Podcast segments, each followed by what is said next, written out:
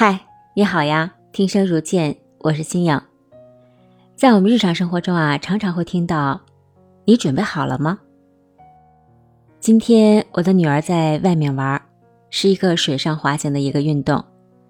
教练在前面骑着摩托艇，问后面的女儿说：“准备好了吗？”女儿说：“准备好了。”然后教练加速，女儿借着速度在水上滑行了起来。是不是生活中这样的例子特别常见？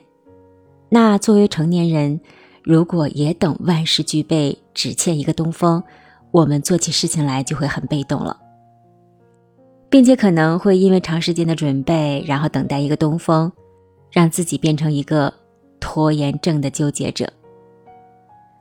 比如说，我一直想开一个读书会，计划了很久，想了很多很多事情。比如找到一个合适的人、合适的时间，一切都准备好以后，和大家一起读书，开一个属于自己的读书会。但是因为一个朋友的一句话，他说：“哎，我听到你在其他读书会的分享，觉得特别受益。听完以后啊，我就决定立即开始了。在我的生命里，不应该存在等准备好了再出发这样的概念。”目前我的读书房已经有四个多月了，不仅仅是我自己有了改变，每个人感同身受，变化也都特别大。从读书房的控场能力、语言表达能力，还有归纳总结能力都有显著的提升，而且还带动了身边几位朋友一起加入。每一次读书房的结束，他们的成长都是看得见的。